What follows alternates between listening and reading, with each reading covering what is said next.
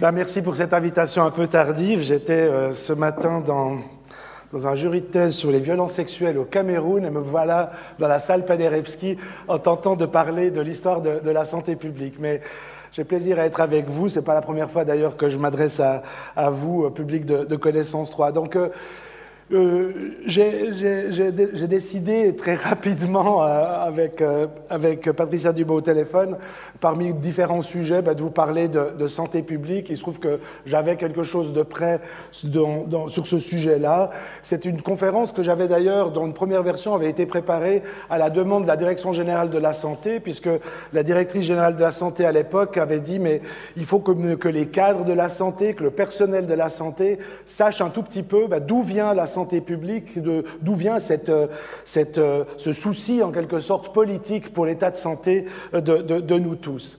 Et euh, voilà, donc j'avais préparé une petite chose, enfin petite ou peut-être trop abondante d'ailleurs, que, je vais vous, que je vais vous proposer. Alors il y a beaucoup de diapositives, parce que je mets dans les diapositives les éléments dont je parle. C'est pas évidemment pour les lire dans le détail, mais j'enverrai évidemment le, les diapositives euh, euh, à Patricia Dubois et vous pourrez bien sûr les, avoir si ça vous intéresse. Le, cheminement que je vous propose euh, est assez simple finalement. Euh, je vais d'abord vous dire d'abord une première banalité, en tout cas du point de vue de, de l'anthropologie, c'est une banalité, c'est que la santé a été une préoccupation, est toujours une préoccupation qui est universelle. Mais ce qu'il y a, deuxième étape, je vais vous montrer qu'une des caractéristiques de l'histoire occidentale, finalement, du souci de santé, ça va être sa politisation, et ça va nous, nous, nous, nous amener, vous allez voir, dans une, une, histoire que je ferai brève, mais qui remonte au XVIIe siècle. Et après, je vais vous montrer euh, comment la politique de la santé était liée à, l'intervention. On ne peut pas comprendre ce que c'est que la politique de la santé ou les politiques de la santé si on ne comprend pas que ce sont des politiques interventionnelles. On a tous, tout un masque dans, dans la poche, c'est bien là, évidemment, une intervention.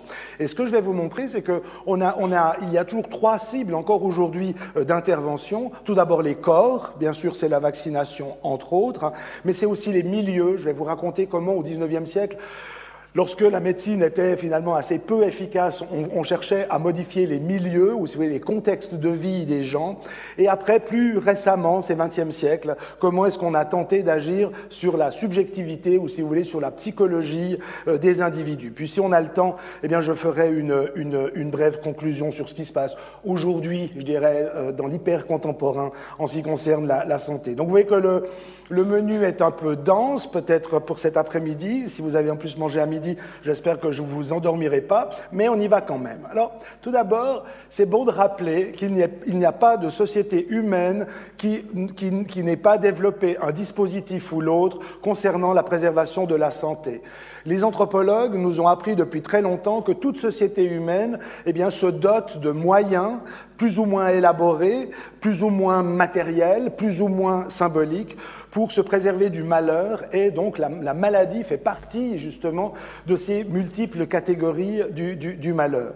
Et euh, ce qu'il y a donc d'intéressant, c'est qu'on peut, comme ça, les anthropologues l'ont fait, eh bien faire un peu un inventaire de ces dispositifs de préservation de la santé qui ont été inventés par euh, les humains, on peut dire ça comme ça. Et on doit en particulier à Jean-Pierre Dezon, donc euh, c'est l'auteur, le co-auteur de ce, de ce livre, enfin co-éditeur de ce livre très important qui s'appelle Critique de la santé publique, on doit à Dezon d'avoir établi une très belle typologie, enfin une typologie très, très claire finalement, des dispositifs inventés par les humains eh bien, pour se préserver de la santé. Le premier, et il appelle ça les modèles de prévention. Le premier modèle de prévention, c'est sans doute celui qui est le plus ancien et sans doute encore le plus, réparti sur la planète, eh c'est le modèle magico-religieux. Et donc, le, le modèle magico-religieux, qui est évidemment extrêmement important et très étudié par les, par les, par les anthropologues, eh bien, vise à, faire quoi? Eh bien, vise finalement à, inscrire la préservation des personnes dans le cadre de rituels où à la fois l'individu qui souffre ou qui pourrait souffrir d'une maladie maladie ou l'altération biophysique de son corps, euh, mais aussi le rôle social de la maladie, tout cela se trouve finalement dans, mis en, en chorégraphie, en quelque sorte, dans, des rituels. Je vous donne un exemple, il y en aurait des milliers, mais celui-là je l'aime bien, en particulier dans cette période. Alors c'est pas le Covid, mais c'est la variole. Il faut bien imaginer que la variole, on va y revenir d'ailleurs, était une maladie euh, extrêmement épouvantable, et même si elle a été éradiquée dans les années 70, pour la grande fierté de, l'OMS, eh encore aujourd'hui, euh, chez les fonds du Bénin, il y a un rituel de préservation de la variole. On en trouve d'ailleurs aussi en Inde de ces rituels. Et, et je trouve que c'est un bon exemple, dans je ne vais pas entrer dans les détails, mais qui montre bien, qui illustre bien ce modèle magico-religieux. C'est l'idée finalement que, alors là, il s'agit de protéger un enfant contre la maladie, et vous voyez que euh, pour aller vite, eh bien, tout d'abord, on va, on va donner, on va, on va, on va donner en quelque sorte une variole symbolique à ce petit enfant avec des petits points euh, qui sont là faits avec de la poudre de riz. Alors j'ai oublié de le dire, ce rituel, c'est celui du dieu Zakpata, qui est le dieu fond de la variole. Il y a des dieux de la variole. Et donc, pour se préserver de la variole et éventuellement en, guérir, on doit se mettre en relation avec le dieu, évidemment, pour qu'il intervienne auprès de nous autres ici-bas. Et là, vous avez donc euh, la communauté qui se réunit autour de, de, de cet enfant avec une préparation d'herbe euh, qu'il qui a sur la tête. Ensuite, vous avez la grand-mère de l'enfant euh, qui, qui, tombe dans les pommes, si vous voulez, qui s'évanouit. Et donc, elle, qui, ce, cet évanouissement qui, est, qui signe le, le, rapport avec le monde autre, donc avec le dieu Zakpata. Et puis ensuite, on, on, on dessine autour de l'enfant toute une série de traits qui sont des traits qui techniquement on appelle apotropaïques, c'est-à-dire des, des, des, des des barrières, si vous voulez, de protection. Et puis, euh, une fois que l'enfant est... Euh, après, on va, on va sacrifier, en l'occurrence, un poulet. L'ethnopsychiatre le, Toby Nathan disait que c'est sans doute le poulet qui est le médicament le plus universellement réparti et non pas l'aspirine, parce que Dieu sait, si on n'a pas sacrifié, et si on continue à sacrifier aujourd'hui des milliers et des milliers de poulets dans les rituels euh, thérapeutiques. Et donc, vous voyez que là, le sang du poulet coule sur l'enfant, le, sur qui est en plus... enfin lavé, et une fois lavé, il va sortir de ces barrières protectrices, et tout ce rituel qui, qui, qui ressoude en quelque sorte la communauté autour de l'enfant, eh bien, aurait pour vocation, ou a pour vocation, de le protéger, non seulement contre la variole, mais d'une manière beaucoup plus générale contre les maladies et les maladies infectieuses. Donc ça, c'est juste une petite illustration des milliers de rituels qui ont été inventés pour se préserver. Il y a un autre mode de, de, de, préservation de la maladie qui est très très important, qui lui, bon, que Dezon appelle celui de la contrainte profane. C'est cette idée qui, elle aussi, a été est très commune dans la plupart des sociétés humaines. C'est l'idée selon laquelle, lorsque quelqu'un est malade, eh bien, on va l'isoler pour ne pas, euh, ne pas euh, rendre malade le reste de la communauté. Et pourquoi ça s'appelle la contrainte profane? Eh bien, c'est parce que c'est donc un, un, système de prévention qui n'était pas basé sur, si vous voulez, une connaissance biologique ou médicale de la maladie. Ici, par exemple, je vous donne un exemple, la lèpre, par exemple, ça fait bien longtemps qu'on avait développé des léproseries, en particulier au XVIe siècle, pour isoler les malades de la lèpre, et c'est seulement à la fin du XIXe siècle qu'on a identifié le vecteur, si vous voulez, biologique de la lèpre. Donc bien avant la connaissance de la lèpre, eh bien, il y avait un dispositif de préservation des gens en bonne santé en isolant ceux qui étaient malades. Idem pour le, pour le choléra. Euh, euh, ici, je vous montre une affiche. C'est un peu comme l'équivalent des affiches Covid qu'on voit maintenant dans la rue. On est là en 1832 on, donne toute une série de recommandations à la population, disant que dès qu'il y a des soupçons de choléra, il faut prendre la personne, il faut l'isoler, il faut avertir soit un policier, soit quelqu'un du clergé ou éventuellement un médecin, etc. Donc en 1832, une grosse épidémie de choléra. Euh, et, comme c'est écrit ici, ce n'est finalement que 50 ans plus tard qu'on va mettre en évidence le bacille du choléra. Donc oui, ça c'est très intéressant. C'est parce que ce qui est intéressant dans ce modèle-là, c'est qu'il n'y a pas besoin enfin les sociétés humaines n'ont pas eu besoin de connaissances biomédicales pour se préserver de la maladie. L'expérience profane de la maladie a largement été utilisée comme modalité de, préservation du mal. On vient beaucoup plus proche de nous euh, euh, avec le modèle que Dezon appelé pastorien. Pourquoi il l'a appelé pastorien? Ben C'est parce que c'est Louis Pasteur. Pourquoi c'est Louis Pasteur? Parce que Louis Pasteur est le découvreur des microbes. Et dans ce modèle, c'est l'idée finalement que, comme c'est écrit ici, que nous sommes tous reliés en quelque sorte par le risque de contamination. Euh, hein, L'individu malade est en quelque sorte relié à la santé collective. C'est exactement ce qu'on est en train de vivre aujourd'hui avec, euh, avec euh, Covid. Et donc, dans ce modèle pastorien, qu'est-ce qu'on va essayer de faire? Eh Exactement comme dans Covid. Eh bien, on va essayer de domestiquer en quelque sorte les microbes, comme aujourd'hui on essaye de domestiquer le coronavirus. Soit en agissant sur les corps, c'est évidemment la vaccination, on va revenir euh, là-dessus, soit en, agissant sur les comportements des gens, et aujourd'hui évidemment c'est la question de la distance, etc., du masque, etc. Donc on peut dire qu'aujourd'hui on découvre l'actualité du modèle pastorien, hein, j'entends, on, l'expérimente à peu près euh, euh, tous les jours. Mais ce serait un petit peu faux, je dirais, de dire qu'aujourd'hui on n'expérimente que le modèle pastorien, on en expérimente encore un un autre, qui est le modèle contractuel de prévention, toujours d'après les termes de, de Dezon. Et ça, c'est très intéressant parce que quand, je racontais cette histoire, il y a ne serait-ce que deux ans, les gens comprenaient moyennement. Aujourd'hui, c'est quelque chose qui est devenu d'une banalité parce que tout le monde le sait. Qu'est-ce que c'est que ce modèle contractuel de prévention? Eh Bien, c'est un contrat, finalement, c'est un contrat social. D'un côté, on demande à la biologie, à la médecine ou à la biomédecine ou à l'épidémiologie d'objectiver des risques Hein, on objective des risques, on, voilà, on, prend, voilà. et puis de l'autre côté, on demande à l'individu de subjectiver ses risques et de changer ses comportements.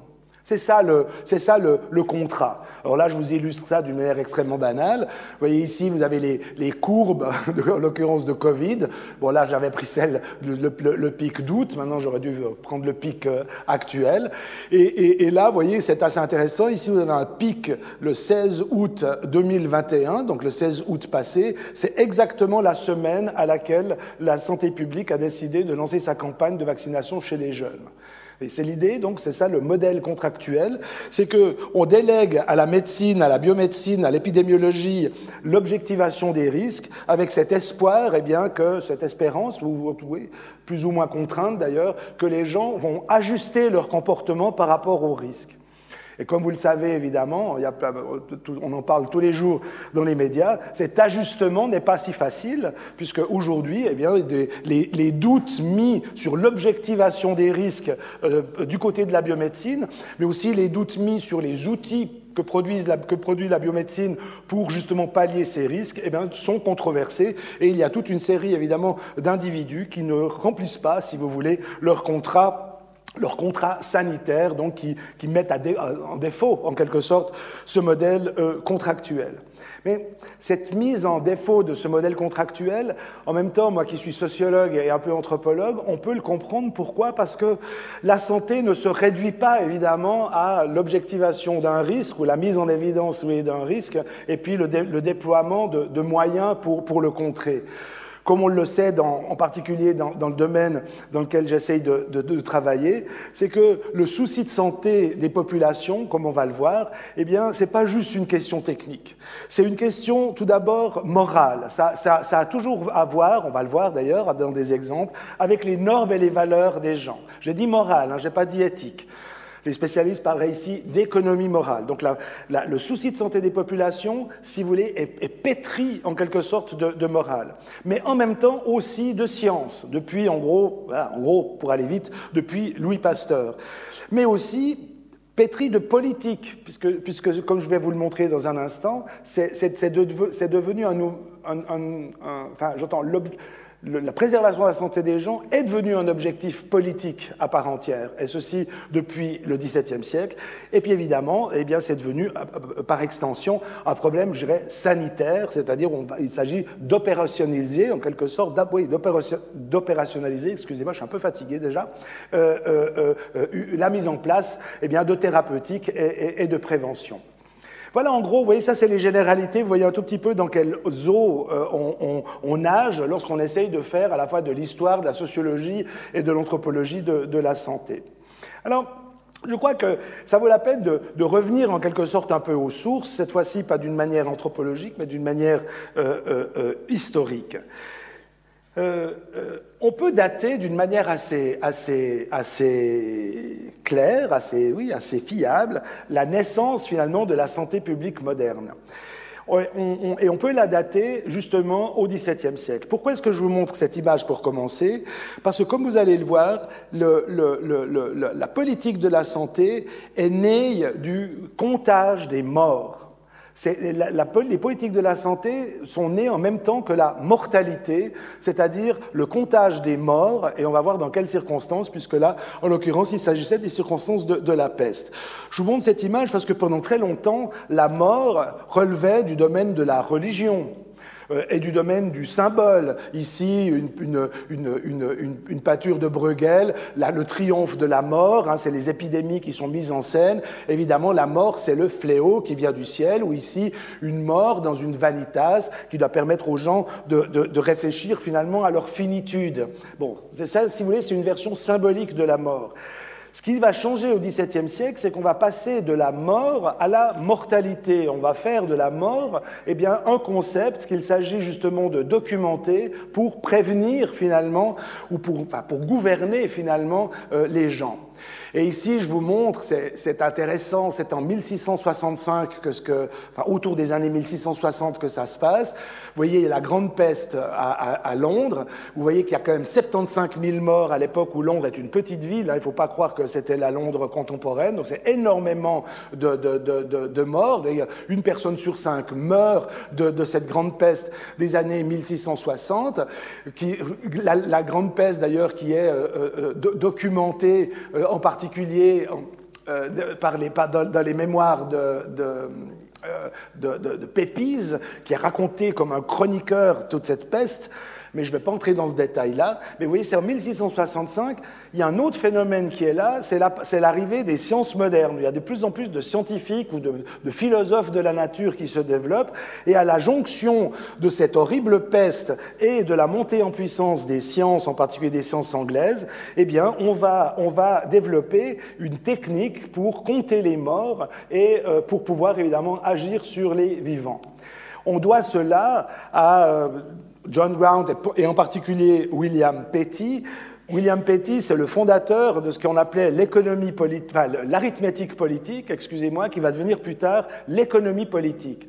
Et, Grant et Petty, qu'est-ce qu'ils vont faire? Eh bien, ils vont faire quelque chose qui pour nous peut paraître banal, mais qui à l'époque était complètement inédit, c'est qu'ils vont, ils vont documenter toute une série de raisons de mort de quoi meurent les gens, et ils vont le faire d'une manière, je dirais, très systématique, puisqu'ils vont publier ce qu'on appelle les Bills of Mortality, c'est-à-dire les, rapports, les relevés de mortalité, chaque semaine, D'abord dans la ville de Londres et après ça va se développer dans, toutes les villes. Et chaque semaine, vous avez des individus qui vont aller chercher du côté des paroisses eh bien, euh, des informations pour savoir plein de choses. Combien il y a eu de naissances, combien il y a eu de mariages, combien il y a eu de morts en dessous de 16 ans et en, en dessus de 60 ans, de quoi les gens sont morts.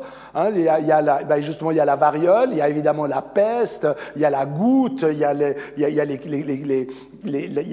calculs rénaux, enfin, il y a toute une série de, choses. Et là, eh bien, vous voyez que là, on va se mettre à compiler des chiffres. Alors, évidemment, vous ne voyez rien depuis où vous êtes, mais vous voyez ici, c'est une semaine du 15 au 22 août 1665, où là, on remarque qu'il y a eu 3880 morts de la peste.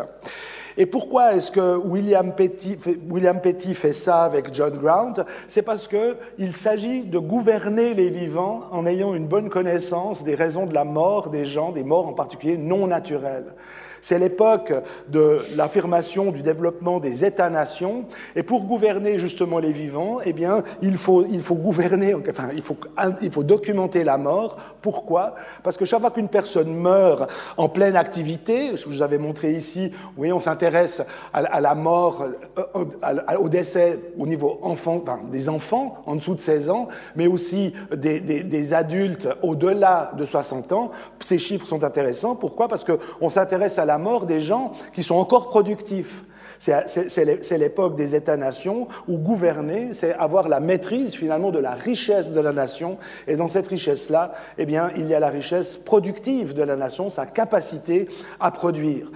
Donc vous voyez, je ne vais, pas trop vous ennuyer avec ça, mais ce qui est intéressant, c'est que cette question de la santé, de la préservation de la santé, elle n'est pas arrivée par la morale, pour euh, euh, une idée, par la, philanthropie ou bien par une idée généreuse de soins à l'autre, c'est arrivé par l'économie et par la politique à, une époque où les individus sont essentiellement considérés euh, comme des, capacités de produire, comme des, énergies, si vous voulez, productives. C'est ce qu'avait bien repéré le philosophe Michel Foucault qui, qui dit il fait sans doute une petite erreur de date, mais c'est pas grave. Euh, on peut dire qu'à partir du XVIIe siècle, les traits biologiques d'une population, les caractéristiques biologiques d'une population, deviennent des éléments pertinents pour la gestion économique, la gestion économique, en l'occurrence la gestion économique de l'État. Et donc on va se mettre à organiser autour des populations, eh ben, des dispositifs, des dispositifs qui visent euh, à, les, garder le, le, sain et, et travailleur le plus longtemps possible euh, euh, pour, évidemment, euh, pour qu'ils puissent remplir, ou ils et elles puissent remplir leurs fonctions économiques. Et c'est à partir de là que, encore une, citation de, Michel Foucault, c'est que à partir de ce, de ce, de ce 17e siècle, mais surtout ça va littéralement flamber au 18e et encore plus au 19e siècle, on va voir apparaître à plein d'endroits de l'espace social, de, la santé, on va voir apparaître la santé et la maladie comme problème. Et on va essayer d'aborder de, ce problème eh bien, dans une très très grande diversité euh, euh, d'initiatives, et j'en passerai, euh, quelques-unes en revue. Mais en même temps, il y a quelque chose de très important, si vous devez retenir quelque chose de, de ce passage-là, retenez cela, c'est que d'abord, vous voyez, on a une montée en puissance du souci de santé des populations, et pourtant la médecine soigne peu, voire pas du tout à l'époque. Il ne faut pas jamais oublier que si la médecine fait de grands progrès entre, pour aller vite, 1750 et 1850, c'est très récemment, c'est vraiment en gros à partir du XXe siècle, qu'on a vraiment une médecine curative qui apparaît avec les antibiotiques, avec des possibilités euh, thérapeutiques qui sont, qui sont arrivées très très tardivement. Donc vous voyez, euh, on vit un paradoxe, c'est une, une montée en puissance du souci de santé des populations alors que la médecine soigne peu. Que va-t-il se passer? Eh bien, on va se mettre à agir, puisqu'on ne peut pas agir sur les corps malades, on va se mettre à agir sur les conditions de vie des individus pour éviter qu'ils tombent malades. C'est ça qu'on va faire. Et donc là, on va donc euh, euh, euh, agir, voilà, agir en fait sur des choses, agir sur des choses pour préserver la santé. Tout ce travail d'action sur les choses a été magnifiquement euh, euh, étudié par un, historien qui, s'appelle Ferhat Taylan dans ce livre magnifique qui s'appelle Mésopolitique. Alors je ne vais pas entrer dans le détail de ce livre-là, mais il montre bien dans ce livre comment l'État s'est mis à intervenir, vous voyez, sur le milieu, sur les conditions et les modes de vie, sur l'habitat, bien sûr aussi sur les, les professions médicales. Donc l'État va intervenir en gros sur la vie des gens, sachant qu'il est très difficile de les soigner une fois qu'ils sont malades. Et c'est à cette époque-là, d'ailleurs, que, de manière différente, les États européens eh bien, empoignent cette question de, la santé, avec évidemment des colorations, si vous voulez, euh, euh, sociales, culturelles et politiques en fonction des, États. En Allemagne, vous voyez, on est là, fais un petit saut, mais au XVIIIe siècle, on, invente la, police médicale et là, l'idée, c'est que euh, va, comme l'avaient fait déjà les Anglais, on va voir le développement de toute une administration, de tout un dispositif qui vise justement à observer, à enregistrer eh la mortalité et la morbidité euh, euh, des gens. On va, on va commencer aussi à normaliser le savoir médical, les filières de formation des médecins, à l'époque où il y a énormément, une grosse lutte contre les charlatans, parce que euh, quand les malades, enfin, quand les professions médicales n'étaient pas normées, tout le monde pouvait s'improviser médecin, guérisseur ou, ou, ou autre. Mais surtout, on va on va créer un corps de fonctionnaires, des professionnels de la santé, qui vont devenir des, fonctionnaires d'État, comme on en a encore aujourd'hui, euh, par exemple, à la Direction générale de la santé. Ça, c'est pour l'Allemagne, vous voyez, une, gestion qui est une gestion administrative qui vise à cadrer et à former des nouveaux professionnels de, la santé. En Angleterre, on est un peu dans un autre monde. L'idée des Anglais, pour le dire d'une manière un peu abrupte, c'est que euh, euh, le problème de la maladie est lié à la pauvreté, elle est liée, elle est liée à la mendicité, elle est liée en gros à la misère humaine. Et les Anglais, eux, vont développer une stratégie qui consistera à mettre les gens au travail, avec cette idée que plus on met les gens au travail, plus on, les occupe en quelque sorte, plus ils vont avoir une petite, même une petite capacité économique, et moins la société en général, eh bien, sera euh, malade. Et donc là, eh bien, on va, qu'est-ce qu'on va créer? Eh bien, on va, on va, on va créer eh bien, les fameuses euh, euh, workhouses, les working houses, les maisons de travail, où on va se mettre finalement à faire travailler, à mettre au travail les pauvres, les mendiants, les démunis, etc., etc. Des, des, des, maisons de travail qui seront aussi évidemment des, maisons de, surveillance de, cette population, mais surtout qui vont, euh, qui vont euh, euh, empêcher la mendicité et surtout empêcher que la misère sociale n'atteigne finalement les classes dominantes. Et on va comme ça parquer les pauvres dans certains quartiers contrôlés pour éviter, encore une fois, la disons, la, la, diffusion des maladies, étant entendu qu'en Angleterre, il n'y a pas une très grande distinction entre les maladies sociales et, et, les maladies, si vous voulez, euh, médicales. Donc les, les, choses sont prises dans un même, dans un même tout. Et puis l'exemple sur lequel on va un tout petit peu s'arrêter, c'est l'exemple français qui, a, évidemment a été très documenté, où là les Français, eh bien, euh, leur, leur, paradigme, si vous, leur stratégie, c'est d'agir sur les choses et d'agir sur les lieux. C'est la grande époque des assainissements encore une fois, puisque la médecine soigne peu, il faut éviter que les gens tombent malades. Et on, va avoir apparaître, à partir du, du 18e, mais surtout au 19e siècle, des travaux, mais gigantesques, c'est vraiment des, des, des, des, travaux dont on n'a pas idée aujourd'hui, qui visent justement à sanitariser, dans une certaine mesure, les environnements pour que les gens tombent malades. Là, quelques exemples, l'emplacement des cimetières, des abattoirs, l'évacuation des eaux usées, la qualité de l'air, etc etc. Chose très importante, la topographie des stations de pompage, la même chose va être faite à Londres. On, s'est rendu compte quand même que, que, si les tanneries déversaient leurs eaux sales, puis après vous aviez encore les égouts, et tout ça se faisait en amont de Londres, ben les gens buvaient de l'eau de la Tamise qui était complètement corrompue. Donc il va falloir déplacer les manufactures, créer des égouts, déplacer l'arrivée des égouts dans les, dans, les, dans, les, dans les rivières et puis dans les fleuves, tout ça pour évidemment rendre l'eau, en l'occurrence, euh, buvable. Et donc là, il va y avoir donc cet, énorme effort, et en même temps, un énorme effort de transformation des milieux pour les rendre euh, plus adéquats. Je vais vous montrer des exemples euh, à la vie en, santé. Et le, les, exemples viendront, viendront après. Le troisième la troisième cible, donc, c'est agir sur les corps. Alors, puisqu'on est à l'époque Covid et puis qu'on parle beaucoup de vaccination, peut-être que ce que je vais vous dire maintenant euh, pourra vous intéresser. Les premières actions sur, sur les corps, au, sens justement de ce modèle pastorien, eh bien, c'est évidemment pas pour, sur Covid que c'est apparu, mais c'est sur la variole. Et, là, on peut dire que l'histoire de la variole est vraiment une histoire qui vaut la peine aujourd'hui d'être rappelée parce qu'elle elle touche à beaucoup d'éléments qui font notre actualité d'aujourd'hui. Donc, première image, pour vous dire d'abord que la variole, c'est une maladie épouvantable. Donc il faut bien imaginer que c'est une maladie épouvantable pour plusieurs raisons. Tout d'abord parce qu'elle est très mortelle, mais une raison très importante sur laquelle il faut insister maintenant, c'est que c'est une maladie qui défigure littéralement les gens. Et là, vous avez cette, euh, ici, si vous arrivez à, à loucher, c'est une, une, stéréoscopie, en, enfin une photographie stéréoscopique. Vous voyez ça en trois dimensions. Vous avez les pustules qui, qui apparaissent en trois dimensions.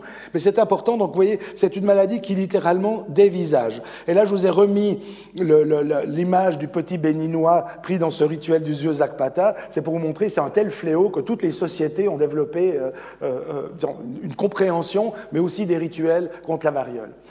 Et donc cette variole-là, comme vous le savez, eh bien, elle a été, euh, elle a été euh, éradiquée. À ma connaissance, c'est une des seules maladies considérées comme entièrement euh, éradiquées dans, en, en, 1980. S'il reste de la variole sur cette planète, c'est sans doute dans quelques petites éprouvettes dans un laboratoire hautement sécurisé, donc il a, la variole ne, ne circule plus.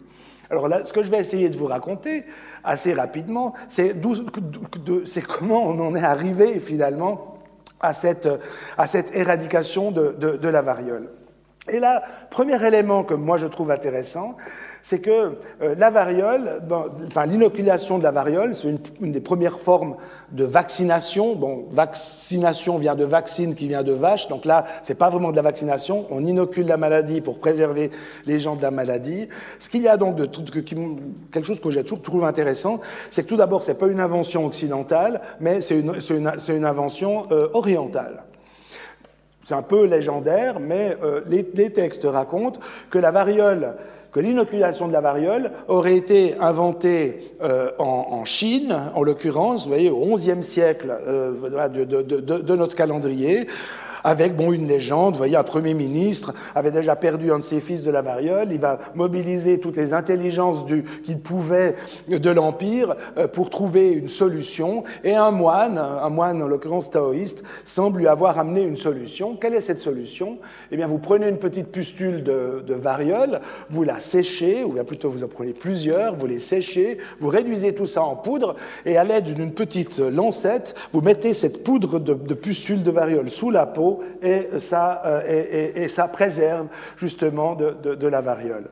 Ce qui est intéressant, c'est que c'est très vraisemblable hein, que cette invention ait eu, lieu en Chine. Pourquoi? Parce que, comme les historiens l'ont montré, cette pratique, qui est une pratique assez profane, donc on n'est pas là dans le domaine de la médecine, c'est une pratique profane, eh bien, elle va, elle va se diffuser de proche en proche le long de la route de la soie.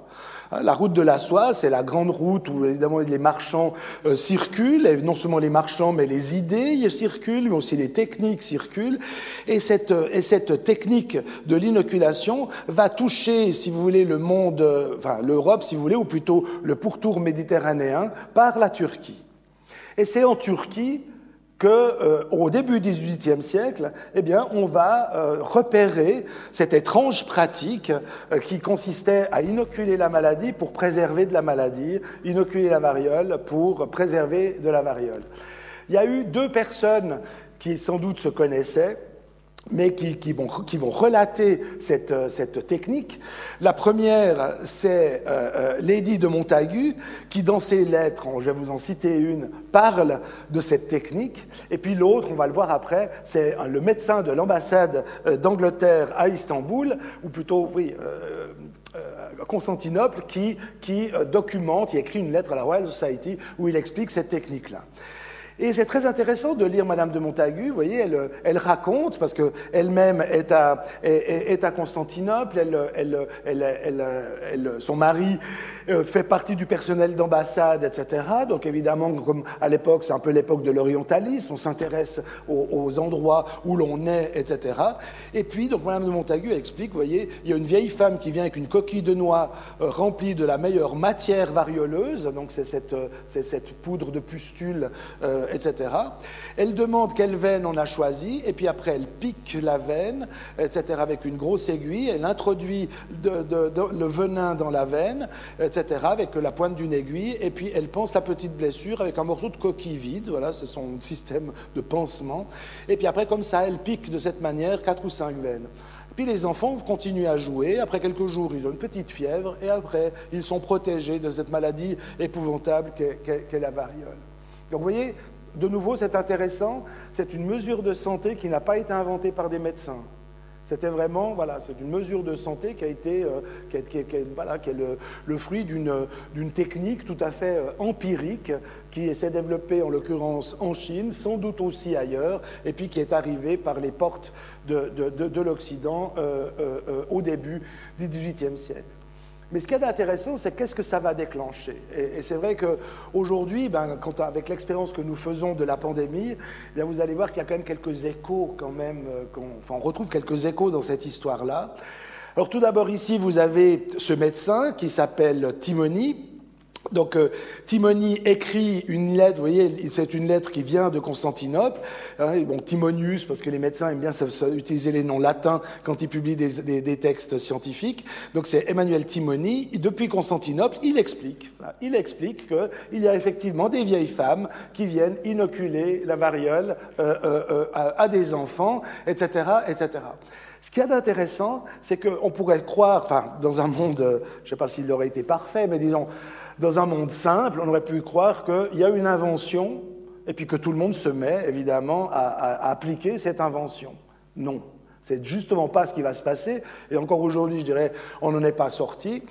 Tout d'abord, donc, euh, bien sûr, on va documenter qu'est-ce que c'est que l'inoculation de la variole. Et vous voyez que là, on va commencer à écrire, à écrire de plus en plus d'articles scientifiques sur la variole. Mais il y a quelque chose qui va apparaître très très tôt dans le débat, eh bien là, j'ai mis une petite flèche à côté. Vous voyez, donc ça, c'est bon, une narration, voilà, une narration, une histoire sur les méthodes et les succès de l'inoculation de la variole dans la Nouvelle-Angleterre. Puis là, regardez, ils disent, avec une réponse aux objections qui sont faites contre l'inoculation de la variole selon le principe de la conscience. Ce titre est tout à fait intéressant parce que très tôt se pose un problème de conscience. Quel est ce problème de conscience? Ce n'est pas un problème cognitif, c'est vraiment un problème moral. C'est peut-on prendre le risque d'inoculer la vraie maladie, de rendre réellement malades les gens pour préserver les autres? Donc, si vous voulez, le problème du calcul coût-bénéfice. C'est d'ailleurs ainsi qu'on va d'abord, évidemment, euh, euh, euh, expérimenter la variole sur ce que le philosophe Chamaillou appelait des corps vils. On va donc proposer à des prisonniers, des condamnés à mort, d'essayer l'inoculation. Et puis six ans, et puis on va d'ailleurs les libérer s'ils en réchappent. Ici, vous avez un, article de presse de 1721 qui raconte que des prisonniers de la, prison de Newgate, eh bien, se sont vus proposer l'inoculation de la variole. Sa Majesté, enfin la reine, euh, euh, avait promis de les libérer s'ils ressortaient saufs de tout cela. Ce que ça veut dire, vous voyez, c'est que la variolisation, pour utiliser ce terme, mais vous pouvez écouter, entendre aussi euh, donc se, préserver du mal en incorporant le mal, ça c'est un, niveau cognitif. Puis après, évidemment, le problème moral qui va aussi devenir un problème politique, c'est au nom de quoi peut-on peut-on peut-on imposer le risque de tomber malade? Et ça, je vous montre une archive que je trouve intéressante. Ça, ça va évidemment, euh, c'est un long débat hein, qui existe encore aujourd'hui, mais à la fin du XVIIIe siècle, rappelez-vous, la variole arrive en Europe, la, connaissance de la variolisation arrive, pas la variole, la connaissance d'inoculation arrive en Europe en 1713, et là, 70 ans plus tard, eh bien, le politique va commencer à, le politique va commencer à, en gros, fixer des règles. Et là, j'ai tombé sur un article intéressant. C'est un article de dictionnaire. Donc, c'est le, vous voyez, il est cité ici, le dictionnaire universel des sciences, hein, qui écrit, et c'est l'article population. Voilà, c'est un article, c'est la définition, c'est une dissertation sur la notion de population qu'on doit à ce, Jean-Baptiste Bonnet. Je n'ai pas retrouvé sa trace. Je crois que voilà, c'est un, intellectuel un peu provincial. Je crois qu'il n'était pas si loin de, la frontière suisse. Mais voilà, il, faisait partie de ces multiples rédacteurs du dictionnaire universel des, sciences. Et regardez ce qu'il dit. Et là, je m'arrête pour le, pour le, je m'arrête pour le, pour le citer. Je ne vais pas vous dire que ça ressemble à ce que Alain Berset peut dire, mais vous allez voir qu'il y a quand même un lien avec ce que nous vivons aujourd'hui. Donc il dit tout souverain, et donc il faut bien comprendre que l'État est souverain, donc il dit tout souverain devrait non seulement permettre, mais même ordonner l'inoculation, parce que le souverain, en qualité de législateur, il ne peut considérer les objets qu'en général et le bien de ses sujets dans son universalité. Et le souverain doit penser au bien général, pas aux, éléments, si vous voulez, individuels. Bonnet continue, il dit il n'en est pas de même de chaque père de famille en particulier. Vous voyez, d'un côté, il y a l'État, puis après, il y a le pater familias, le père de famille. Il dit, chaque père de famille qui n'envisage son enfant, enfin envisage son enfant que comme un individu dont la conservation est commise à ses soins. Vous voyez, d'un côté, il y a le papa, on pourrait quand même rajouter la maman, mais à l'époque on ne faisait pas, euh, euh, le, papa qui s'occupe du bien individuel de l'enfant, puis de l'autre côté, vous avez l'État qui doit s'occuper du bien universel. Benet continue son, sa réflexion et dit, dans un État sagement policé, il ne devrait pas être permis à chaque citoyen de disposer aussi librement de ses enfants, de leur donner de gaieté de cœur une maladie mortelle. Donc l'État ne doit pas laisser les pères et mères, en l'occurrence les pères là, décider euh, librement de leurs enfants. Et Bonnet termine en disant, en un mot, l'inoculation de la petite vérole devrait être réduite en une affaire d'État. Donc vous avez là ce, moment de, basculement du XVIIIe siècle, où donc l'État qui est soucieux de la santé en général, eh bien, va obliger euh, euh, à la vaccination selon des modalités qui peuvent être évidemment assez euh, différentes. Et on va voir évidemment se, multiplier, se, multiplier les campagnes de, vaccination. La technique va changer. Il y a, voilà, il y a les les médecins biologistes comme, euh, comme euh, Jenner qui vont passer par là, la technique va changer, on va, inoculer de la variole euh, bovine en l'occurrence, mais je n'entre pas dans les détails techniques. Mais ce qui est intéressant, c'est que à partir, donc vous voyez, de la fin du, XVIIe siècle et surtout tout au long du XIXe, on va modifier la biologie des corps pour les rendre, plus résistants face aux maladies. Et généralement, on va le faire dirais d'abord, ça va commencer dans les, couches élevées de la population, où en particulier la petite vérole ou la variole est vraiment vue comme la pire des choses qui puissent, puissent arriver. Et puis ça va descendre euh, progressivement dans les, couches euh, sociales, où on va d'ailleurs développer la vaccination gratuite euh, dès, ce début du, du, du, 19e siècle. Voilà en gros ce, que, ce que je voulais vous dire. Vous voyez, action donc euh, action sur, euh, sur, les corps, euh, action sur les choses, et puis organisation finalement politique de ce souci de santé. Or, je vois bien que le, temps, le temps, passe. Je vais juste m'arrêter justement sur, juste sur cet élément-là. Ce n'est pas grave si je ne si je vous dis pas tout ce qu'il y a sur ces diapositives, mais l'effort qui a été fait en ce qui concerne l'action sur les milieux, parce que je trouve que c'est vraiment très intéressant de, de, se souvenir finalement de, l'importance de cette action sur les, milieux. Tout d'abord, c'est intéressant, c'est que la notion du milieu, elle va justement être inventée à peu près à la même période où on se pose des questions sur la préservation de la santé en général maintenant, vous savez bien, les, biologistes qui sont dans la salle, et j'en reconnais, le savent bien, la notion de milieu, c'est le, milieu de culture, hein, j'entends quand on une, boîte de pétri, etc. À l'autre extrême, le milieu, ça va être un peu la mafia, mais à l'époque, le milieu, c'est quoi? Eh bien, c'est ce sur quoi on peut intervenir pour varier la vie des, choses et des gens et des êtres qui sont dans ce milieu-là. Comme le disait encore une fois Foucault, le milieu, eh bien, c'est n'est euh, pas juste une chose, c'est vraiment un mode de raisonnement. C'est vraiment euh, euh, concevoir que la vie, nos vies, se, se développent dans un cadre et qu'on peut agir sur ce cadre pour orienter justement nos vies. voilà. Mais ce qui est intéressant, si on fait l'histoire de ces actions sur le, sur le milieu, c'est que ce n'est pas venu des médecins. Ce n'est pas venu des médecins cette idée d'agir sur des milieux, c'est d'abord venu des chimistes. Et, parmi les chimistes, eh bien ici je vous, montre, je vous montre Lavoisier avec sa chère épouse qui l'aidait beaucoup dans ses, dans ses recherches. Des chimistes comme Lavoisier, qui d'ailleurs faisait, faisait partie de, des premières commissions de santé euh, euh, du, royaume finissant, voilà, parce qu'il va d'ailleurs perdre, il va être décapité après, la, après la, Révolution française. Donc, si vous voulez, les chimistes amènent cette idée très importante, c'est que finalement, pour, le dire avec des termes d'aujourd'hui, c'est que la, biologie des corps est modifiée par les éléments chimiques qui, entrent dans ce corps. Et là, je ne sais pas si vous voyez, mais c'est un dessin c'est un dessin de, Madame euh, Lavoisier, Marianne Pierrette Lavoisier, qui dessinait extrêmement bien. Et on a de la chance parce qu'elle a dessiné des expériences faites par son mari. Et donc là, ce sont des expériences sur la respiration en l'occurrence.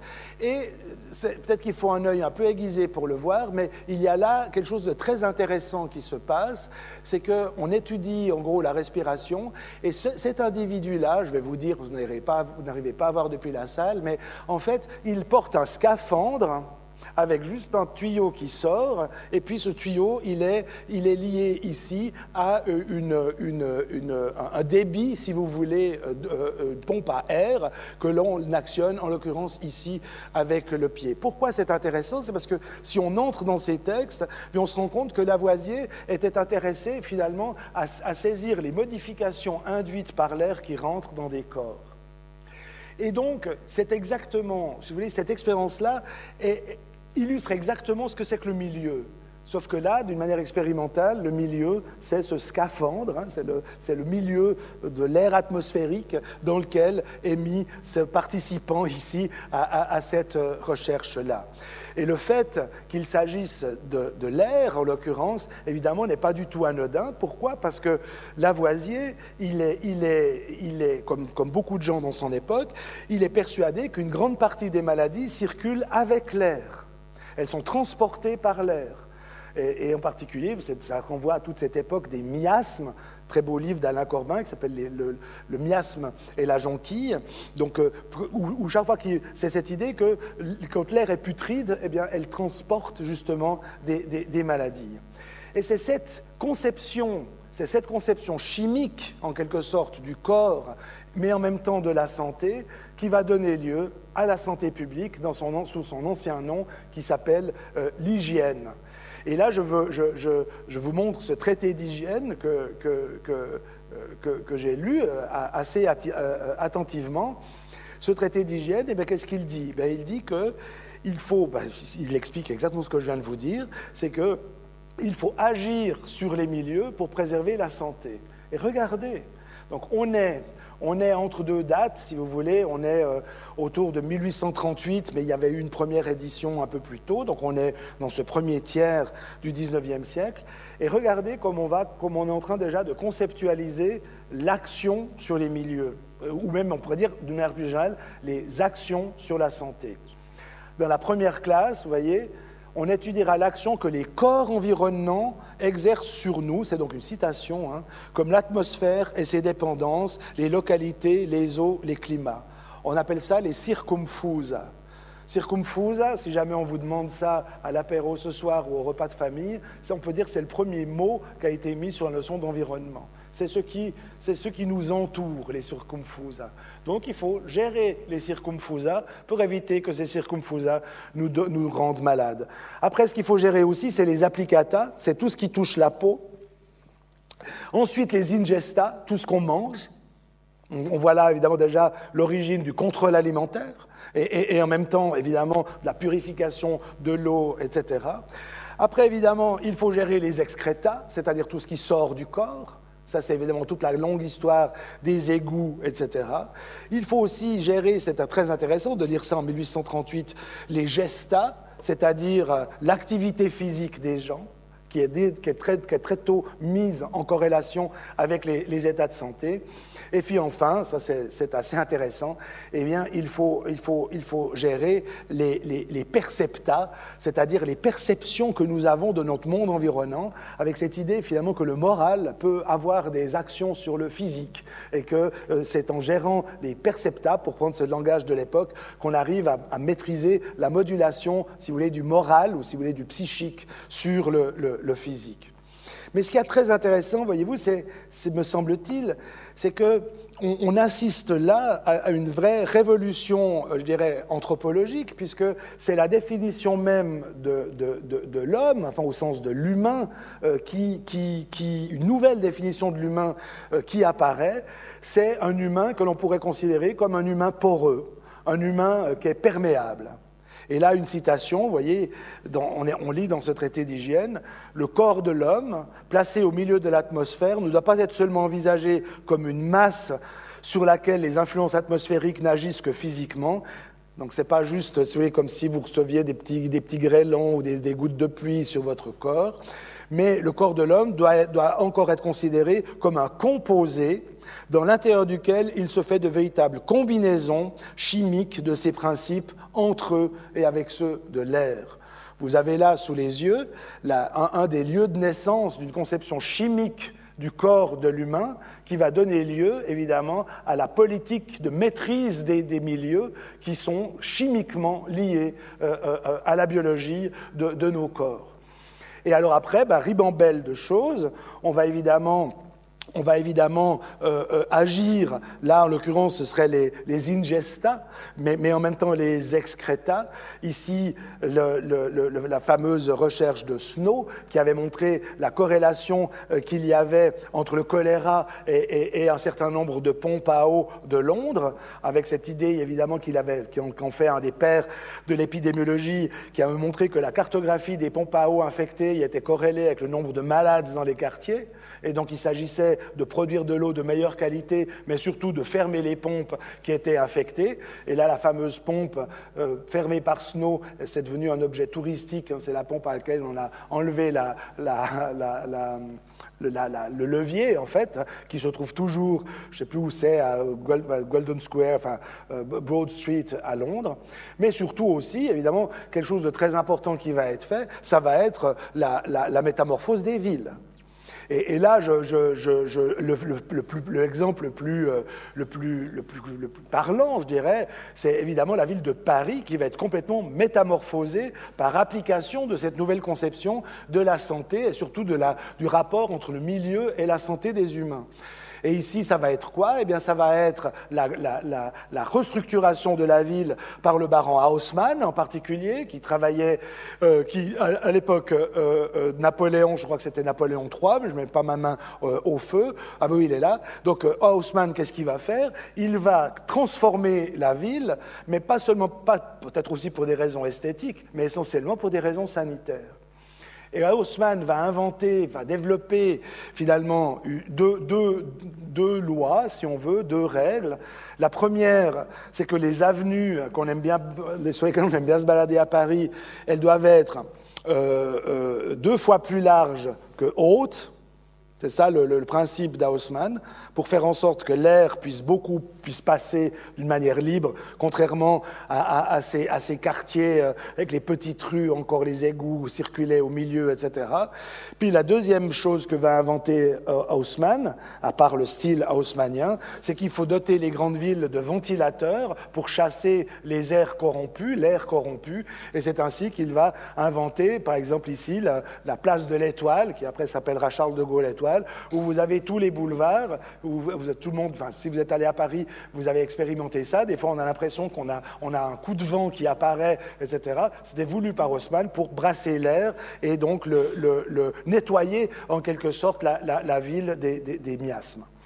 Alors voilà en gros pour, cette action euh, sur les choses. Et là, vous, vous me donnez trois minutes encore et après on aura le temps d'un échange. Je ne peux pas faire à moins de, mentionner, même si c'est un peu rapidement, une autre cible euh, qui est encore aujourd'hui évidemment très actuelle. Euh, L'autre cible de la santé publique, eh bien, c'est agir non pas sur les corps, non pas sur les choses, mais sur le psychisme des gens, sur leur comportement. Et ça, ça, va, ça c'est typiquement un, phénomène qui commence à apparaître au XIXe siècle, fin XIXe siècle, mais qui va surtout se développer au XXe siècle, en particulier avec les outils de communication. Ici, vous voyez, je vous montre quelques, quelques exemples. Tout d'abord, c'était le chemin de l'affiche. Il y a toujours des affiches encore pour Covid aujourd'hui. Là, c'est toute une série d'affiches euh, concernant la, la, tuberculose. Je trouve intéressant cette série parce qu'elle vous montre bien comment est-ce que la santé est pensée d'un point de vue politique, et on pourrait presque dire aussi idéologique.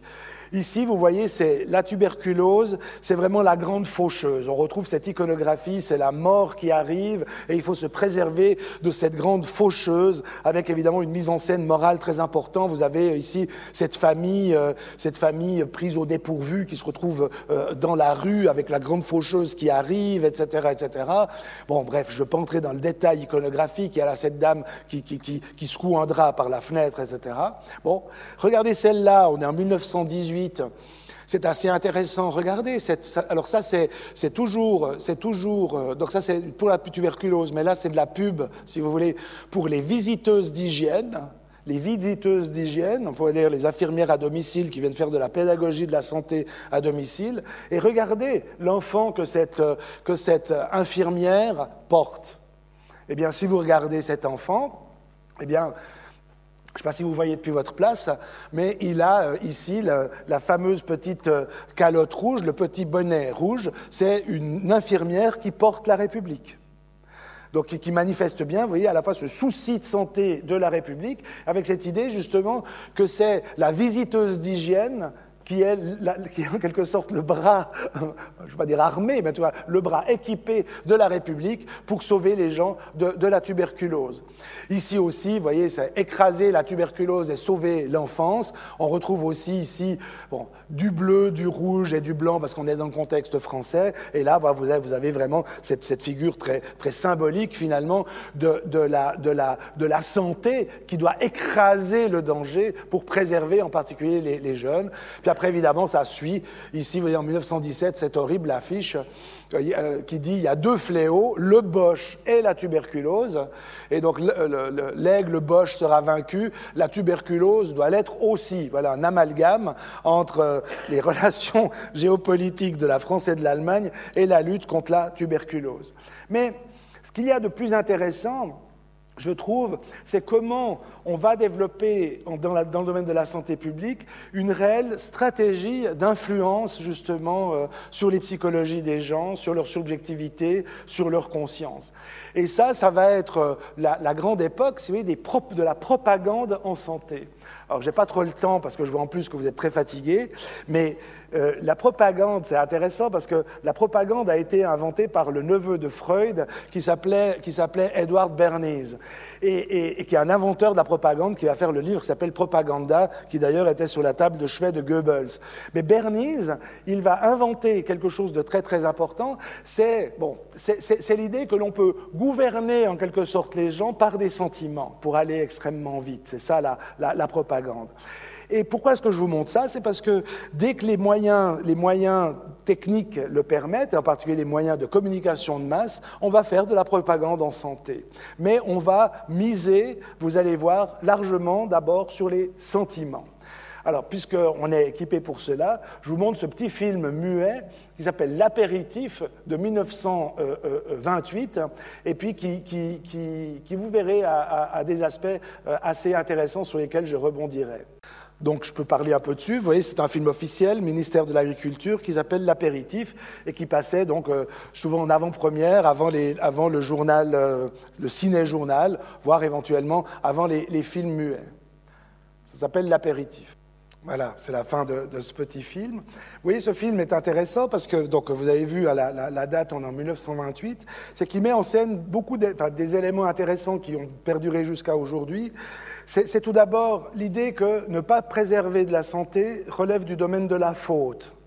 Dans ce cas-là, je ne suis pas en train de faire des généralités, hein, quand, je ne suis pas du genre à faire des généralités, mais dans ce cas-là, il y a quelque chose de l'ordre de la faute. Bon. Ensuite, lorsqu'on fait une faute, comme on voit bien, alors d'abord, vous avez vu, tout, tout est centré sur la mère. Hein. le, gars qui a donné du, vin rouge à la petite fille, euh, il a rien. Enfin voilà. Mais la mère, quoi Qu'est-ce qu'elle fait La mère, elle se culpabilise par rapport à une faute. Et, là, on, la sent dans un devoir moral de préservation de la santé. C'est un seul exemple, je pourrais vous en montrer d'autres, mais vous voyez bien comment finalement ce souci de santé, il est, sorti depuis, enfin, au XXe siècle, il, va, il, est, enfin, il est largement sorti, je dirais, de cette technologie de l'État qui visait à comprendre et à analyser l'état de santé des populations pour être complètement incorporé par les, individus dans un registre qui est à la fois registre, on peut dire, cognitif, il faut savoir pour, agir, et dans un registre moral, si tu n'agis pas, tu ne joues pas le jeu, avec justement toute cette, rhétorique, disons, de la moralisation des actions en santé. Et là, euh, je, vous, je, vous, je, vous, voilà, je vais terminer par un, par un petit film, parce que je vois que le temps passe et puis on pourra échanger, par un petit film qui va, que, je vais vous montrer et qui montre finalement l'ampleur de, cet effort des États euh, par rapport à la santé. Vous allez sans doute un peu rigoler, mais il est, ce, petit film eh bien, concerne un geste de santé que nous faisons toutes et tous tous les matins, qui consiste simplement à se laver les dents. Et, je vais vous montrer ce film parce qu'il a l'avantage de montrer que ce qui est évident aujourd'hui, qu'on qu ne conçoit quasiment même plus comme un comportement en santé, a été le fruit d'un très très long processus que les sociologues appelleraient un processus de socialisation, qui est entre autres passé par la propagande et les apprentissages, ici des apprentissages d'autant plus massifs que nous nous trouvons euh, au Japon. Je vous montre ce petit film qui est, tiré d'un documentaire sur la santé euh, de, France Télévisions de 1981, si je me souviens, si je me souviens, non, de 1979, excusez-moi. Re, re, regardez ce, film que je trouve assez amusant. Hop là, pardon. Il faut juste que je, que je trouve le bouton. Au Japon, ce ne sont pas des centaines, mais des milliers d'écoliers qui se brossent les dents.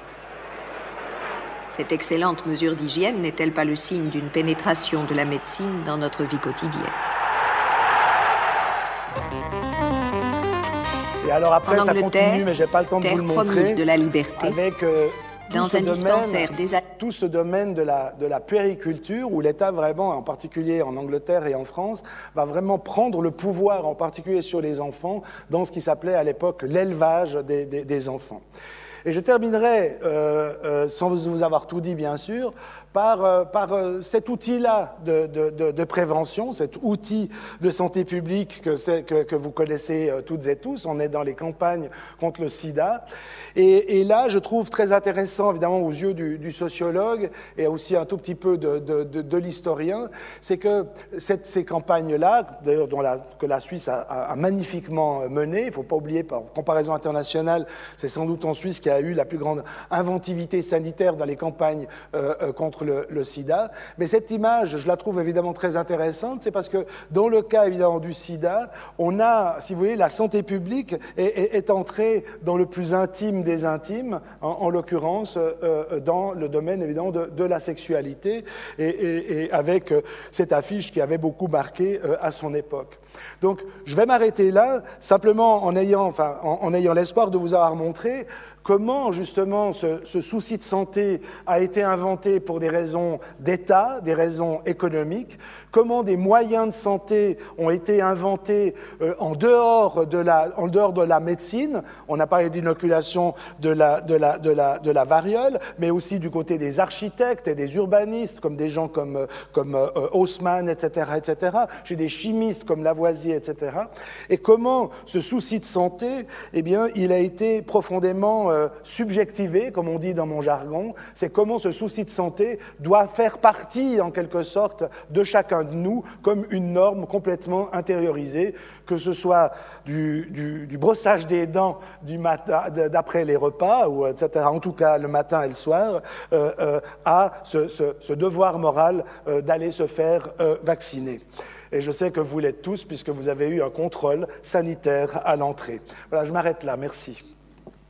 Encore un très très très grand merci, Monsieur Panès, pour cette conférence extrêmement intéressante et vraiment préparée sur les chapeaux de roue depuis, depuis ce matin, même si vous disposiez visiblement déjà de oui, oui, ce, oui, j'avais du matériel. ces mat matériels, mais malgré tout, euh, un très très grand merci pour cette in intervention qui nous, qui a, nous a sauvés quand même un tout petit peu cet après-midi. Alors maintenant, il y a la possibilité de que vous posiez des questions, des remarques, des interventions. Tout d'abord, je vous remercie pour cette conférence fascinante.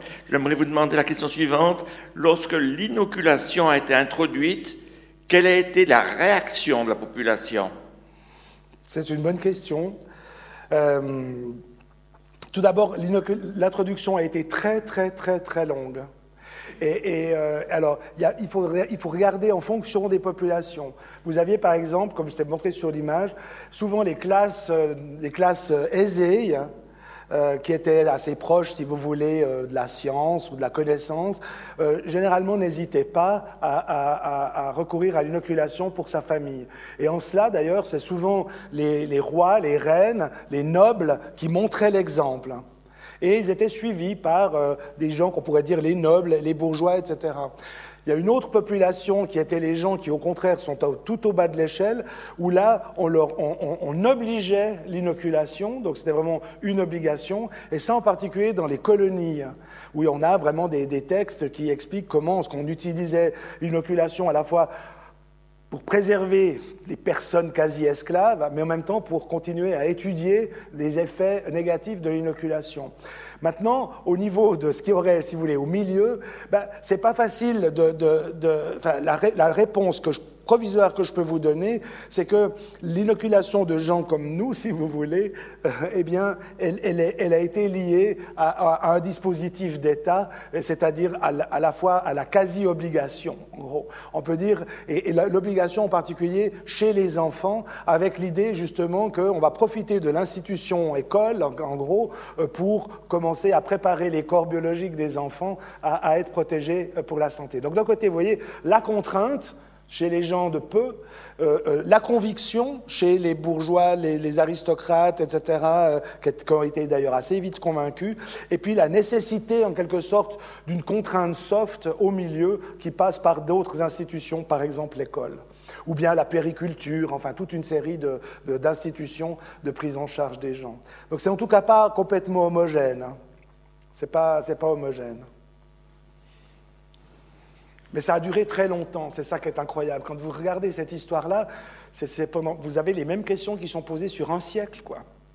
Euh, c'est ça qui, est étonnant. C'est des fois un peu déprimant, parce que moi, quand je, vis comme citoyen, comme sociologue, la situation d'aujourd'hui, et je revois les mêmes questions en 2020 qu'elles qu'elles apparaissaient déjà dans la littérature en 1720. Ça fait quand même un moment. Euh, je trouve intéressant. Ça répond à votre question. Mais c'est une très bonne question. Il y a beaucoup de choses. Moi, j'ai appris ça par mes amis, euh, par mes amis historiens de la médecine, aussi médecins d'ailleurs. Souvent, quand on regarde les choses de loin, on pense que dès qu'on a une solution, pouf, ça marche et puis ça s'est diffusé. Ben non, c'est rarement ça. Euh, il y a, une autre aventure, j'en ai pas parlé aujourd'hui, parce que bon, voilà, c'était pas le but, mais une, grande aventure, vous voyez, dans le domaine médical, euh, qui est la, mise en évidence par James Lint que les, citrons, les oranges étaient bons contre le scorbut. C'est toute une histoire, l'histoire du scorbut. Puis on se dit, mais c'est quand même dingue, là, il suffit de mettre des citrons, des oranges dans les cales des bateaux, d'en donner un peu aux, matelots, et puis ils, ils attrapent plus le scorbut. Bah, cette chose-là, comme c'était controversé, comme en même temps ça coûtait, etc., etc., ça a mis plus d'un siècle pour devenir une norme. Et, c'est ça que je trouve intéressant. Il y a, des fois des, éléments qui, voilà, donc, dont la technique nous paraît finalement relativement euh, euh, connue, maîtrisée, efficace, mais vous avez souvent des éléments euh, contextuels, que ce soit économique, que ce soit, que ce soit politique, etc., et bien qui, qui qui empêchent justement les, implémentations. Puis là, je ne peux pas m'empêcher, puisque je suis aussi citoyen, la moitié de mon salaire vient d'une faculté de médecine, c'est que ce qui aujourd'hui, par exemple, ce qu'on entend sur le, sur le vaccin, et en particulier sur la technologie ARN, il y, avait un, il y a un argument qui est très vite sorti, mais tout le monde l'a entendu, cet argument, c'est « c'est aller trop vite, c'est pas possible oh, quelque chose de bizarre. Mais ce qu'on n'a pas dit effectivement aux gens, c'est que cette technique, finalement, elle était déjà travaillée depuis très longtemps mais dans d'autres contextes. Je ne suis pas spécialiste, il y en a dans la salle, en oncologie ou par, rapport à, d'autres affections virales, etc. Et puis, là, vous voyez, tout à coup, la rapidité crée tout à coup un espèce de, mouvement, un espèce de mouvement de doute, euh, à la limite, qui a même confiné des fois au complotisme, avec cette idée que euh, euh, c'est trop rapide, donc c'est pas possible. Donc c'est juste un élément pour montrer des fois ces éléments contextuels tout auxquels il est... des fois, c'est difficile de s'y attendre, mais comment des éléments contextuels comme ça, par exemple le doute sur la supposée rapidité de mise en place d'un vaccin, comment ça va nuire à une campagne de, vaccination? Et ça, a toujours été comme ça, si vous voulez. Mais encore une fois, parce que, parce que le, mode de prévention pastorien vise à modifier nos corps pour, permettre d'affronter euh, euh, des risques.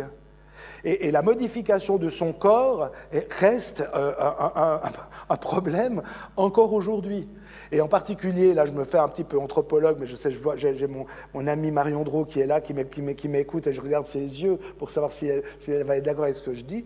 Le, rapport au corps est évidemment très important parce qu'il n'est pas, pas partout pareil. Euh, en Allemagne, par exemple, alors c'est difficile de dire en Allemagne, mais disons dans la culture germanique, la culture germanique a été très marquée par la naturphilosophie. Et si vous lisez la naturphilosophie, et puis en particulier ce qu'était la médecine romantique, c'est vraiment euh, une vraie médecine, une vraie tradition, il y avait cette idée finalement que le, que le corps était toujours suffisamment compétent pour s'adapter à, la menace, ce qu'on trouve d'ailleurs dans la tradition anthroposophique encore aujourd'hui. Et donc, vous voyez, c'est un autre exemple, comment tout à coup une, tradition, mais une culture du corps, ben, fait que la pénétration, si j'ose dire ça comme ça, euh, sociale et populationnelle du, vaccin est, modulée. Voilà, il est difficile aujourd'hui de, comprendre peut-être des différences entre l'Italie d'où je viens et, les cultures germaniques que je viens d'évoquer rapidement, si, on n'a pas en tête que nous avons effectivement des cultures du corps, des conceptions du corps, des, cultures de soins de soi euh, qui diffèrent euh, d'une manière assez importante ou qui peuvent différer d'une manière assez importante. Voilà, excusez-moi pour la longue réponse à, votre invitation à, compléter. D'autres questions, remarques? Merci pour votre remarquable conférence. C'est une question dans la suite de ce que vous venez de dire. Je pense à la loi Covid dont il a été question ce week-end. Et si on regarde la carte suisse, on voit qu'il y a une sorte de traînée rouge au centre du pays qui va en gros depuis le pays d'en haut jusqu'en Appenzell-Rode intérieur. Est-ce que c'est en relation avec ce que vous venez de dire ou vous voyez d'autres raisons? La question est évidemment compliquée et la réponse le sera aussi sans doute. Oui, ben, écoutez, j'ai envie de vous... Enfin, je, crois qu'aujourd'hui, il faut, il faut rentrer... Enfin, un, je n'ai pas la réponse à la question. Par contre, une manière de, de, formuler une réponse, c'est évidemment de, de, parler d'un phénomène multifactoriel. Mais alors maintenant, on peut se dire, on peut commencer à lister les facteurs. Bon, c'est vrai que vous avez peut-être un facteur voilà, de culture germanique du corps, c'est-à-dire quand on, est, voilà, quand on, laisse le corps affronter la maladie, et le corps est assez puissant.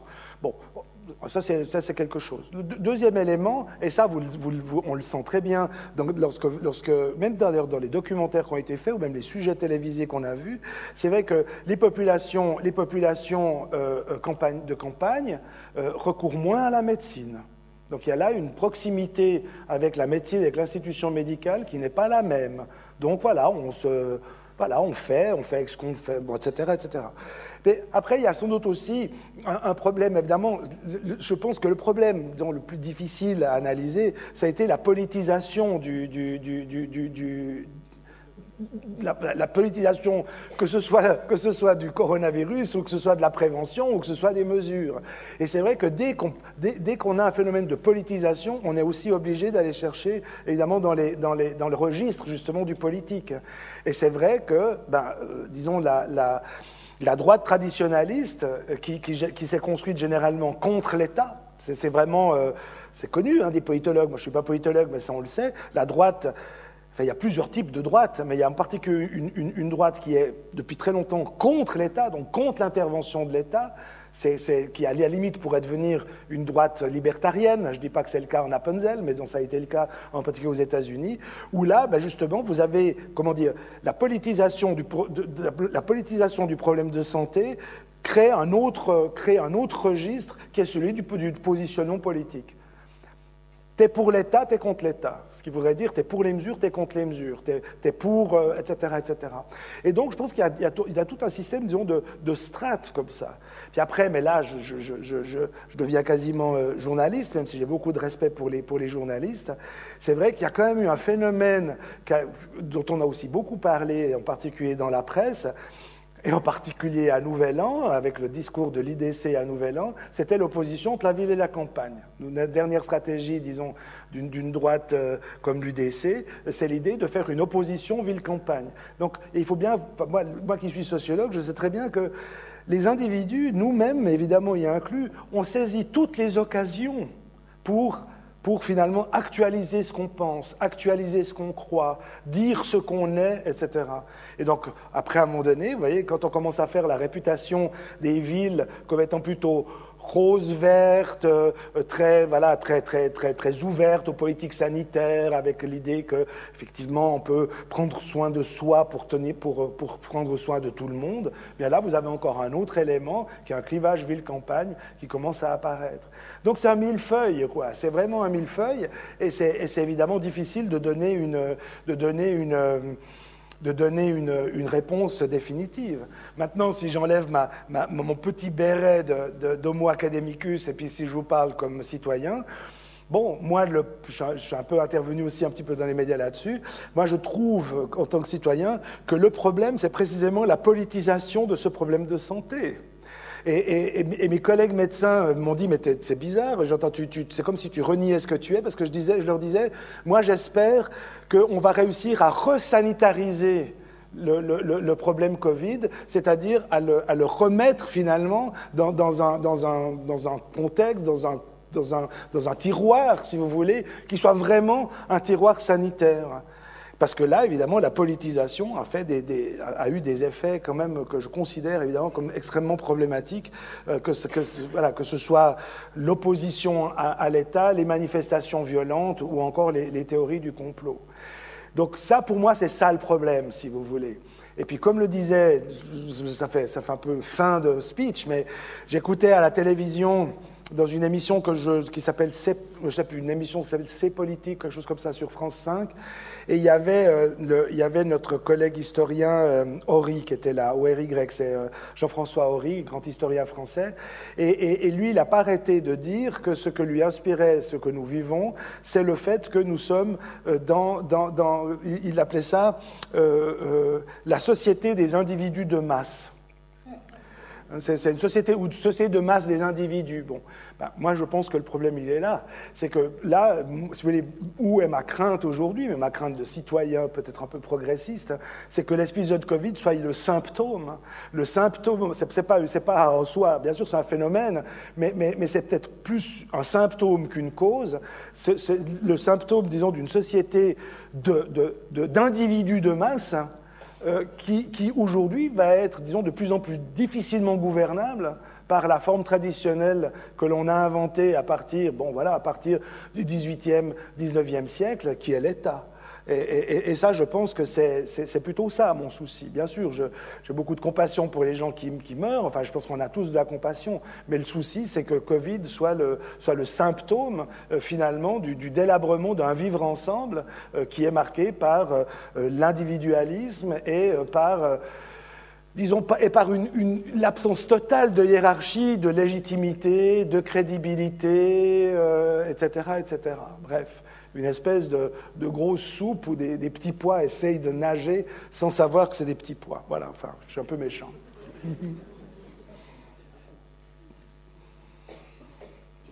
Peut-être euh, de, mon côté encore une, une, petite remarque, une petite euh, question, justement avec cette politisation de, la santé, si l'on veut euh, comme ça, avec ces contestations euh, qui, se font et qui se transforment aujourd'hui en des vrais mouvements sociaux. Et là, on, revient un tout petit peu au sujet originel de, cet après-midi. Hmm. Comment expliquer qu'aujourd'hui, maintenant, cette contestation qu'il y a peut-être eu déjà, déjà depuis longtemps contre les mesures sanitaires qui étaient très souvent euh, contraignantes pour, euh, pour des gens, mais que ça se transforme aujourd'hui en, un vrai mouvement de contestation, et, même avec une certaine, force, il y a quand même 38%, 38 de, la, population qui a voté contre et qui était sans, doute influencé aussi par ces mouvements des Freiheitsstrichler et, et autres qui n'ont pas cessé de, se manifester. Ça, c'est quand même un, phénomène nouveau. Mhm. Alors, je pense qu'Olivier Filleul aurait été mieux placé que moi pour vous répondre, mais il est au fond du lit, donc je vais essayer. Moi, je n'ai pas la réponse, encore une fois, exacte à votre question, enfin une réponse tout à fait précise à votre question, mais si on, si on regarde un tout petit peu la, situation euh, au télescope, comme ça on prenait un petit peu de distance, ça vaut la peine, disons, d'essayer de faire une comparaison avec un des sujets dont, Olivier Filleul est spécialiste, c'est les gilets jaunes. C'est intéressant parce que les gilets jaunes, c'est donc quand même un mouvement qui a été, en tout cas en France, relativement massif, qui a été caractérisé par le fait que les, les, les, les clivages, en tout cas l'organisation politique traditionnelle, n'était pas, euh, pas euh, représentée. Vous pouviez avoir des gens qui votaient euh, Le Pen ou qui avant votaient socialiste ou autre, etc. Et puis l'autre élément que je trouvais assez intéressant, c'est que les Gilets jaunes se sont, se, sont, se sont mobilisés sur des éléments à la fois très individuels et très partagés. Le prix de l'essence, toutes les raisons, toute, une série de raisons d'insatisfaction qui étaient très très proches de la, vie quotidienne en fait.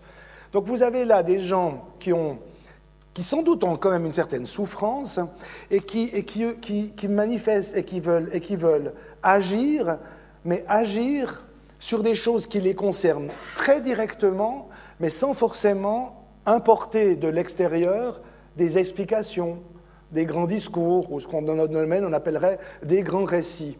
Et ça donne des, espèces de, mouvements, on pourrait presque dire, enfin à l'époque on les aurait peut-être appelés des mouvements euh, spontanéistes, où tout à coup vous avez une sorte de foule qui arrive là avec, une, avec une, une, une force très très grande, mais qu'il est très très difficile, disons, d'analyser comme un ensemble, parce qu'il est pluriel.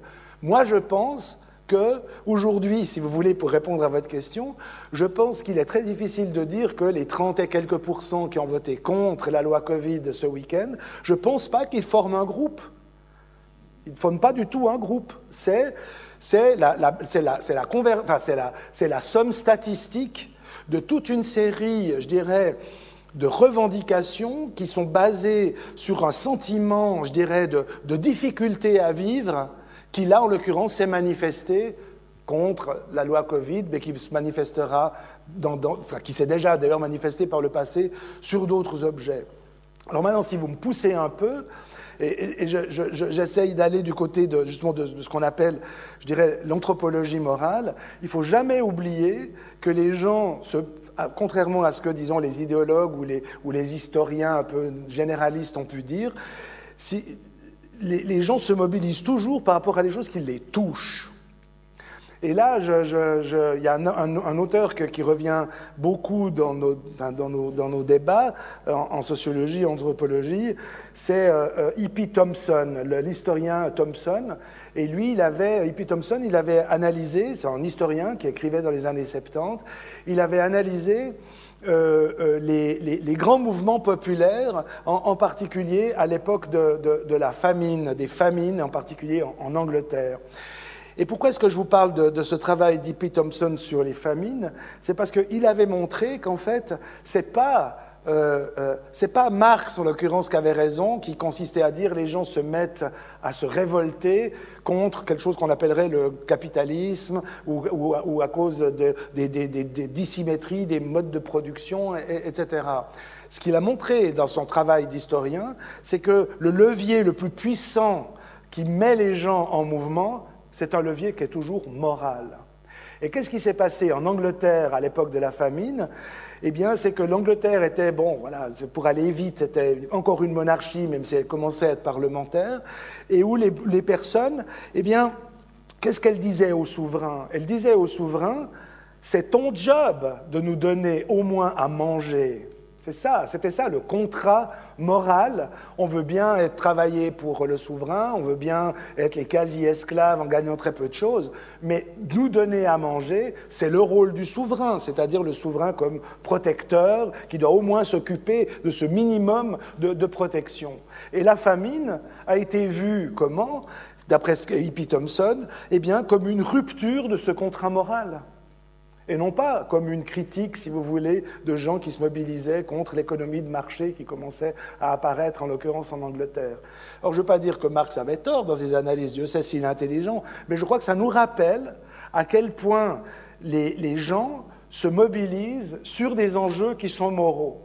Et moi, quand je vois des gens dans la rue, qu'ils aient des cloches ou pas des cloches, ou des gens qui hurlent contre la vaccination ou qui s'enferment, disons, dans des théories quand même un peu problématiques du point de vue ne serait-ce qu'intellectuel et cognitif pour expliquer la situation, je pense évidemment aux théories du complot, eh bien, je ne peux pas me faire autrement que d'y voir le, non pas justement seulement un phénomène, mais, le symptôme d'un mal-être profond, comme si quelque chose était cassé. Et, comme je suis sociologue, eh ben je cherche cette cassure dans le contrat social.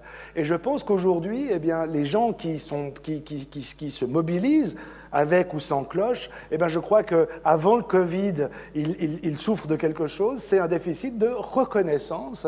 Et, lorsque vous ne reconnaissez pas les gens, eh bien, vous les mettez en mouvement. Et là, on pourrait dire, en, paraphrasant l'historien Horry, peut-être que là, on est de, devant une manifestation d'individualisme de masse et de mise en convergence de toute une série, disons, de, de blessures liées à un, à un, déficit de reconnaissance dans le vivre ensemble de toute une série de catégories, enfin, de toute une, une catégorie de, de, personnes. Et je pense que c'est une hypothèse qui n'est pas trop mauvaise, parce qu'on pourrait faire après l'étude sociologique, justement, des gens qui luttent, qui sont dans la rue, et je fais à peu près, enfin, je fais en tout cas l'hypothèse de travail qu'on y verrait justement des gens qui sont pas forcément des classes moyennes, mais des entre-deux, c'est-à-dire des entre-deux, des, gens qui peinent à avoir leur place et à trouver finalement leur place, et sans doute avec une, une responsabilité partagée. J'entends, c'est pas eux qui sont responsables ou elles qui sont responsables de la difficulté de trouver leur place. Mais ça, je pense que c'est un, en tout cas une des hypothèses. Mettez quelqu'un dans l'inconfort moral, soit il part en dépression, soit il se mobilise avec d'autres personnes qui vivent un inconfort moral. Et je pense que là, on est en train de découvrir la force de ce levier de normes, enfin de valeurs, de valeurs morales euh, dans, les, dans les mobilisations poli, euh, politiques. Mais, et, mais peut-être que je serai contre, contredit par euh, mon ami et collègue Olivier Filleul, qui j'espère viendra vous parler de ses enquêtes sur les, entre autres, justement sur les gilets jaunes. Merci beaucoup, Monsieur Panaise. Ah. Je crois qu'il mérite encore un grand applaudissement. Hein. Merci. Il y avait encore une parole là-haut. Ah, je ne connais pas du tout ah, vos, vos horaires. Il, il, est 4 Une parole d'optimisme, bien évidemment, c'est 38%, 62%. Ce qui serait intéressant de mettre en, en relation, c'est ce qui se passe dans les pays, les pays voisins et mettre en relation avec nos systèmes politiques. Pourquoi il n'y a pas eu de débordement aussi important qu'il y a pu avoir, par exemple, en Belgique, euh, en Hollande ou en France avec les, les Gilets jaunes? Et une des pistes, ça peut être euh, une réflexion sur le système politique. Et j'y vois une note d'optimisme. Mais vous avez raison. Et je, et je, pense que, pour dire un mot, je pense que ce qui a fait soupape, c'est simplement la démocratie directe. Quand même. Et euh, voilà, il n'y a pas besoin d'être sociologue pour le dire, mais là, vous avez entièrement raison. Bien, ben voilà, Merci. en espérant vous avoir intéressé, je vous souhaite une bonne suite d'après-midi.